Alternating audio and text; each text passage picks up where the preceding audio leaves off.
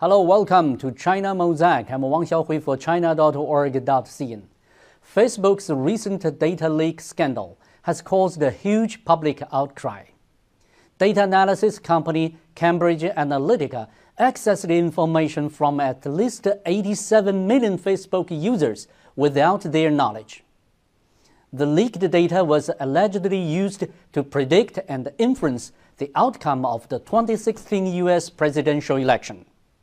While the Facebook scandal was still unfolding, the U.S. Commerce Department imposed a seven year ban on sales of components to ZTE, China's second largest telecom equipment maker, on April 16.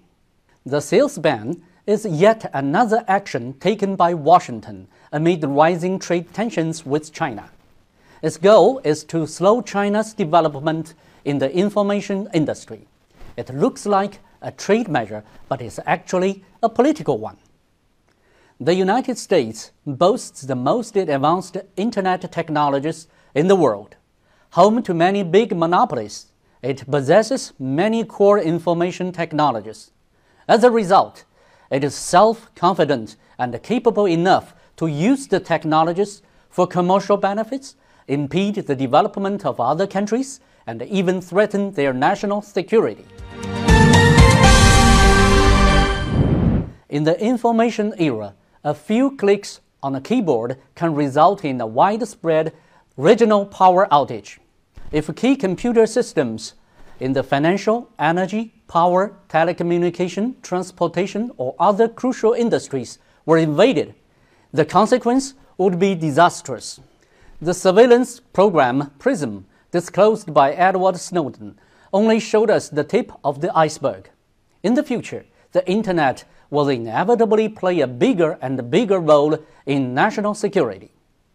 Since China was first connected to the Internet in 1994, the Internet has rapidly developed in the country over the past 20 years. And in particular, many new technologies and achievements in recent years have been remarkable. However, there remains a large gap in terms of core technologies which is the reason why China has been regularly emphasizing its own control over its internet security and information development. At a national conference on the work of cybersecurity and information held from April 20 to 21, Chinese President Xi Jinping stressed the importance of innovation and called for building the country's strength in cyberspace.